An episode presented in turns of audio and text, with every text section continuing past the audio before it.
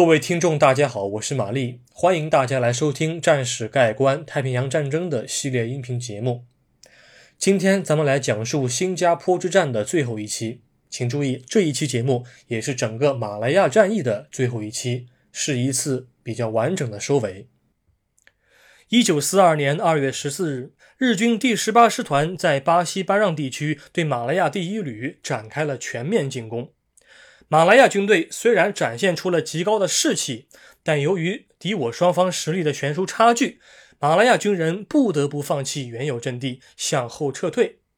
日军第十八师团随即就攻入了当地的亚历山大医院，展开了惨无人道的屠杀。另外一个方面，马来亚司令部的英联邦高阶军官已经转移至坎宁堡垒之内。他们即将面临的是十几万英联邦守军的缴械，以及白种人的战败。好，我们现在进入今天的正文部分。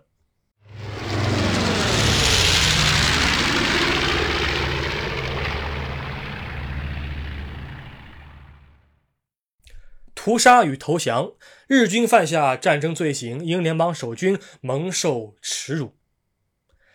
一九四二年二月十四日下午一点左右，日军第十八师团的部队率先攻入了医院。当时，有一位英军少尉拿着红十字臂章和一缕白旗向日军走去。他声称，医院里面住的病人均为非战斗人员。很显然，日军并不会理会这种无端的闹剧，他们立即用刺刀把他解决了。嗯，说句老实话，当时住在这个亚历山大医院里面的病人啊，其实是皇家海军的舰员，他们是 Z 舰队两艘巨舰上的生还者。但是这些病人显然并不属于平民，所以当日军闯入医院之后，就直接刺死了五十名以上的患者和医务人员。不过，日方的暴行并未止步于此。随即，日军士兵把四百余名病人和医务人员关进了附近的一个小黑屋。第二天早上，一枚迫击炮的炮弹把小黑屋的房门给炸开了，许多生还者跑了出来。但是很不巧，日军的机枪将正在逃跑的大部分人员都放倒了，而剩余的生还者被日军分配成了零散的小组，然后他们就会接受日军士兵的处决。不过，日军第十八师团的士兵并没有杀死所有的医务人员和病患，他们此时的补给也并不很充足，子弹数量也不够他们杀。那么这些战俘在之后的几天之内就会被陆续的押送到新加坡东北面的一个张仪战俘营了。二月十五日，新加坡岛中部的蓄水池的输水系统已被严重破坏，食物储备和弹药存量即将被耗尽。新加坡的城区之内也出现了恐慌情绪，部分英联邦士兵心理崩溃，而街头也开始出现了打砸抢烧等暴力的犯罪活动。当天上午九点半，马来亚司令部的各位军官在坎宁堡垒之内进行了最后的会议。对于英联邦守军来说，目前只有两种选择：第一，是集结一切有生力量夺回五级之马和蓄水池的控制权，并重新恢复城区内的治安。第二是英联邦守军放弃抵抗，就地投降。经过了一番比较激烈的争吵和讨论之后，所有在场的军官均形成了统一的意见：投降似乎是当时的守军唯一的正确选择。之后。英联邦的谈判代表与日军展开接触，希望让山下奉文和盟军高层进行会晤。根据当时日军第二十五军的参谋和谈判翻译，以及陆军中佐山田一次的陈述来看，日军高层对可能到来的会面非常的谨慎。英军的怀尔德少校和随从翻译是首先和日方接触的谈判代表，但是他们只是说和山下奉文进行会晤，却未提及投降二字。日本方面不太清楚英方的意图，他们也不会觉得英联邦守军会向他们投降，因为在从小教育的熏陶之下，他们就已经得知投降就意味着羞耻，投降就意味着自己与荣誉无缘，所以他们的警觉心一直悬而不下，反而是害怕会中了英联邦军队的什么圈套。最终，山下奉文本人希望帕西瓦尔中将亲自出面。双方在得到了帕西瓦尔的同意之后呢，就在当地的福特汽车工厂展开了谈判。在谈判的过程当中，双方的交流其实并不在同一个频道上。山下奉文询问帕西瓦尔是否接受投降，他希望得到帕西瓦尔中将非常斩钉截铁的答案。但是帕西瓦尔却一直在讨论成立上千人的治安队，以维护新加坡城区的稳定。他们会面的时刻已经是十五日傍晚五点十五分了，天色渐暗，双方高层的处境也越来越危险，谈判却没有什么实质性的进展。最终，山下奉文忍无可忍地敲了桌子，他质问帕西瓦尔，并威胁他：如果英联邦军队不投降，日军将会在当天晚上立即发动夜间袭击，这难道是帕西瓦尔中将希望看到的结果吗？帕西瓦尔中将这才给予了准确的回应：英联邦军队将会无条件投降。当然了，以上的陈述是谈判会议期间的亲历者在战后回忆的，会有一些记忆错误或者不准确的地方。那么有人也认为，谈判现场并没有出现上述的这种戏剧化的一些场景。关于这些细节的真假，其实并不是这一期节目所要探讨的，也不可能在这一期节目当中探讨完。但不可否认的是，日军对英联邦守军的集体投降表示非常惊讶。在日本人自己看来，并未战斗到最后一兵一卒向敌人投降，就是对祖国的背叛，是要切腹自杀的。因此。当惊讶的反应过去之后，便是日军官兵从上到下对英联邦守军的全面鄙视。在受降仪式到来前，英联邦军队奉命在路旁列队缴械，欢迎山下奉文将军凯旋归来。紧接着，日军便开始统计人数，转移战俘。啊，为了羞辱英联邦守军，日军会让英军士兵当众扫大街，以此来嘲讽他们的无能。在新加坡之战中，英联邦守军伤亡人数超过五千名官兵，而日军方面却只有一千七百十四名官兵阵亡。而在整个马来亚战役期间，英联邦守军的阵亡人数超过了八千七百名，并有十三万人被日军俘虏。这一战写下了英军历史上最不堪入目的一页。时任澳大利亚第八师的师长戈登·本内特无法接受这样的事实。澳军部队在马来半岛作战当中伤亡惨重，但是英军部队却没有伤筋动骨。他本人和几位高阶军官偷偷地乘坐小艇逃到了澳大利亚，并且在事后将马来亚战役的失败归咎于帕西瓦尔中将，而他手下接近两万人的部队便成为了日军的俘虏。那么，我个人认为，哈，关于新加坡战役的失败，关于整个马来亚战役的失败，其实并不是某个人或者某几个人犯的错，而是多种因素综合产生的结果啊。比方说，印军部队当时也并非都属于英军的战斗序列，上万名印军被俘之后啊，就加入了当地的反殖民斗争，加快了印度的独立，他们要脱离英国人的殖民统治。而日军也利用了这么一点，一直牢牢地把握着战场的情报优势。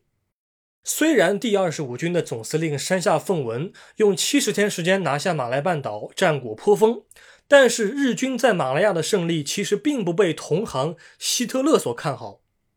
在一九四零年十二月，也就是在太平洋战争爆发的一年之前，山下奉文还去了一趟德意志第三帝国，与纳粹高层展开了会晤。当时应该是三国轴心同盟基本建立之后的一个必要访问，怎么这一回一年之后德国人就不高兴了呢？我想一个比较合理的答案是，希特勒在新加坡战役面前流露出了他优先的种族主义思想，这种思想甚至超越了当时意识形态或者轴心同盟的一致。当时日军偷袭珍珠港之后，希特勒本人就做出了强烈的反应。但是当他看到白种人在东方败给了数量远小于他们的矮个子的时候，他也许是感到了一种深深的羞耻感。白种人怎么被黄种人收拾的体无完肤呢？因此，他本人并没有对日军在马来亚和新加坡所取得的胜利发表任何积极的言论。日军在一九四二年二月底占领新加坡之后，便将此地更名为招南岛，并在之后三年半的时间中展开了大规模的屠杀，即所谓的“肃清大屠杀”，或者称为“大检证”。检是检查的检，证是证据的证。其实说白了，就是对当地华人的种族清洗啊！只要当地民众对中国和英国展现出一丝毫的好感，日本的宪兵队就会直接把他们抓捕和枪决。由于当时抗日战争已经从1931年9月18日开展以来进行了十年之久，因此英联邦军队中的白人官兵暂时被转入了樟宜战俘营。但是，印度军队、马来人和中国人则成为了日本占领军的发泄对象。战争史讲到这儿，咱们先暂停一下，我先阐述一下我的两个观点啊。第一，不论守军是否负隅顽抗，还是保命投降，只要城区被敌方占领，占领区的民众就不可避免地遭到敌军的屠杀。如果守军在战斗中表现英勇，那么日军就会以为死去的战友复仇为目的和动机，对占领区的民众展开非理性的报复性屠杀。如果守军在战斗中表现懦弱，那么日军就会鄙视占领区的民众，将他们如猫狗一样糟蹋和滥杀，也会变得理所当然。所以，对于没办法逃离的民众而言，横竖都是死。第二点。南京大屠杀固然是一个臭名昭著的历史典型，但我们不能因为南京大屠杀过于著名而忘记了日方在其他地点所犯下的战争罪行。做一个类比，哈，巴丹死亡行军也是石正信所亲自策划的，它是美军众所周知的历史存在。但是死亡行军本身，Death March，它作为一种心理战样式，其实是日军广泛在东南亚占领区所使用的手段。事实上，日军展开的死亡行军在英属婆罗洲以及各处均有涉及，这些人咱们也不能够忘。好，那么问题来了，日战期间新加坡的华人到底死了多少？死去的华人民众有多少是海南人？有多少是第一代马来移民？有多少是第二代？多少支持共产党？多少追随蒋介石？这些问题其实得不到很好的回答，因为当时宪兵队广泛的展开屠杀是听从了时政性的命令，而且可能是为了掩盖战争罪行，当时的日军并没有认真的统计屠杀对象的人数，也没有仔细盘问罪犯的成分和前科。具体人数从现在日本主流界的五千人到现在新加坡的九万人不等。由于石正信在二战之后得到了国民党军统的保护，所以他得以逃脱了远东国际法庭的罪行清算。不过，石正信手下具体的屠杀执行者在战后得到了裁决，但是当时新加坡民众对石正信及其执行者应当杀人偿命这样的呼喊仍然有较高的。支持度，在新加坡被占领之后，英国皇家海军便失去了远东最为重要的战略基地。英国虽然从不列颠战役当中有所解脱，但是马六甲海峡的运输航线将不再安全。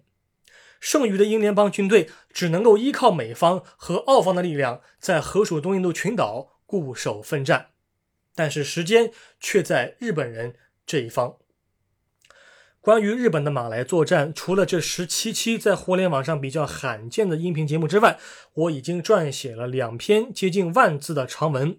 未来还会再撰写两篇，一共四篇啊，既有人物传记，也有对战役和战斗的功过点评。如果你们想免费阅读的话，你们可以在评论区或者私信给我留言，我会告诉你具体的阅读渠道。那么感谢你收听今天的音频节目，我将会从下一期节目开始讲述缅甸战场的前期战役啊。印缅战场呢，它的僵持和焦灼会一直持续到战争结束。因此，在战史概观太平洋战争上这一专栏中，我只会讲述一九四二年上半年所发生的重要战役和战斗。之后我才会把目光投放到河属东印度群岛、菲律宾以及新几内亚等地。好，我们下一期再见。